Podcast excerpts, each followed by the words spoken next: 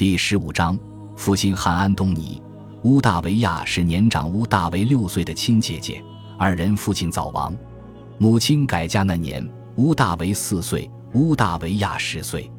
由于继父卢修斯·马尔奇乌斯·菲利普斯是元老院议员，常年四处奔波于共和国，担任各种职位。乌大维和姐姐在年幼时也常常伴随母亲与继父奔波于罗马各地，两个孩童相依为命。关系十分和谐，而他们的继父菲利普斯亦对二人视如己出。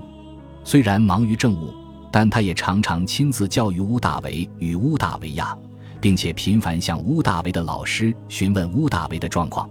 与乌大维同一时期的史学家大马士革的尼古拉斯曾记载，乌大维在菲利普斯的家里，如同在自己家时一样，被给予了极大的尊重。他与菲利普斯关系亲如父子。菲利普斯会每天询问老师们乌大维的近况，学习上是否有进步，是否合理利用时间。尼古拉斯并未记载乌大维亚在年幼时是否与乌大维一同学习。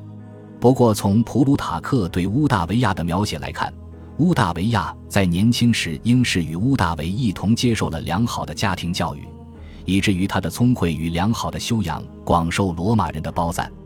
因为乌大维亚姿色过人。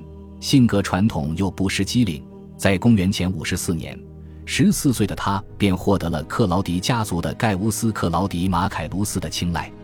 克劳迪家族是罗马赫赫有名的贵族家族，其名气丝毫不亚于尤利亚家族。克劳迪家族的历史最早可以追溯到罗马共和国建国之初，其祖先也为建立共和国立下了汗马功劳，是不折不扣的共和国名门贵族。乌大维亚的父亲曾贵为执政官，但依旧改变不了出生在平民家族的身份。马凯卢斯此时三十四岁，与乌大维亚相差了二十岁，但二人的婚姻并未因此受到影响。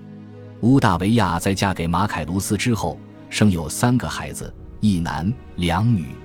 男孩名为马克克劳迪马凯卢斯，也是日后乌大维成为皇帝之后的皇位候选人之一。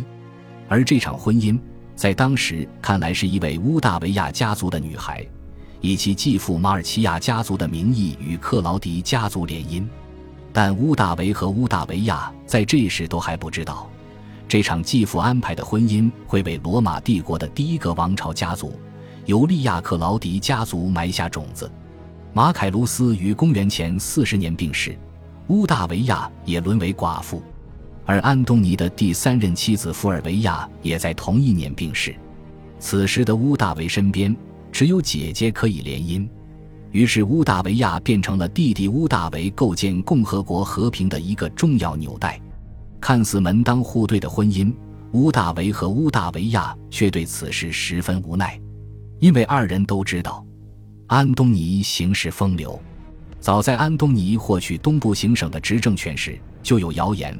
称安东尼与埃及的法老克里奥佩特拉七世有染，世人俗称埃及艳后。有传言称，安东尼不仅仅与艳后有染，更是承认了克里奥佩特拉与凯撒的私生子的身份。克里奥佩特拉也已经怀有安东尼的孩子。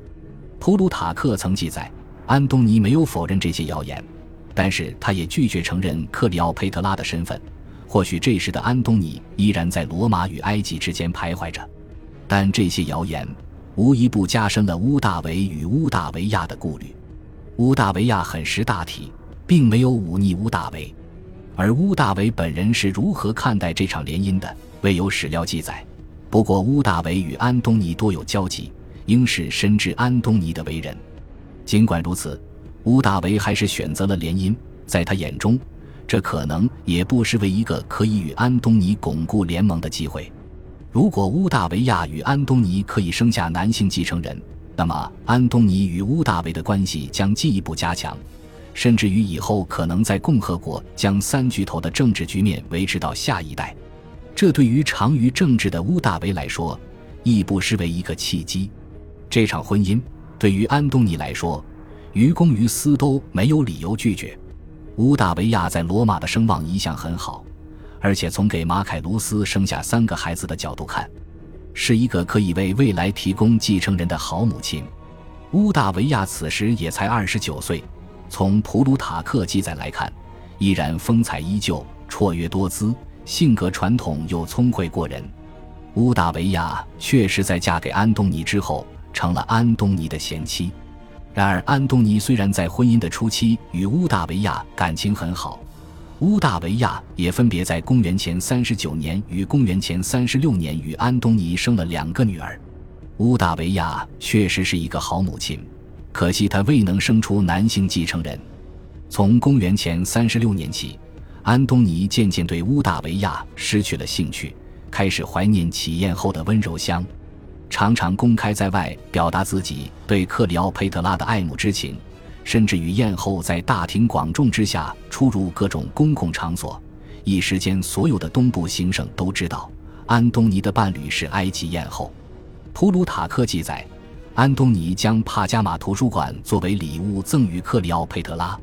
当安东尼参加宴会时，他会当着所有来宾的面。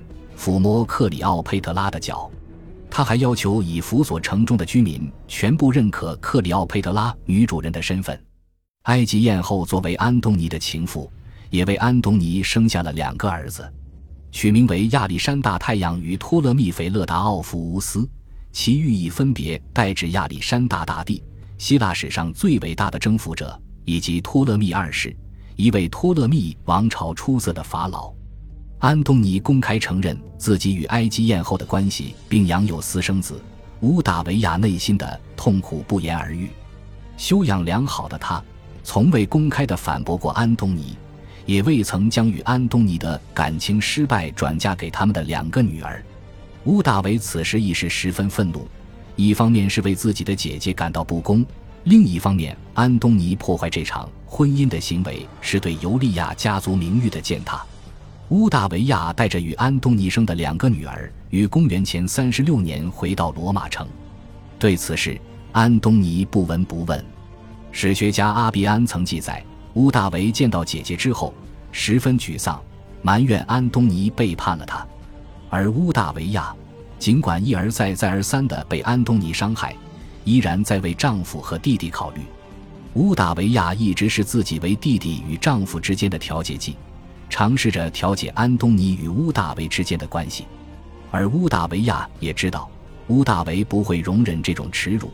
普鲁塔克曾记载了一段乌大维亚对乌大维说的话：“如果最坏的情况发生，而你们二人必将一战，我无法预料胜负，但我知道终会有一人成为征服者，一人被征服。可无论谁胜谁负，我都将万分悲痛。”然而乌大维亚的苦心。安东尼不曾领情，并于公元前三十二年提出了离婚，这也象征着后三巨头彻底决裂。乌大维与安东尼之间的战争也注定无法避免。感谢您的收听，喜欢别忘了订阅加关注，主页有更多精彩内容。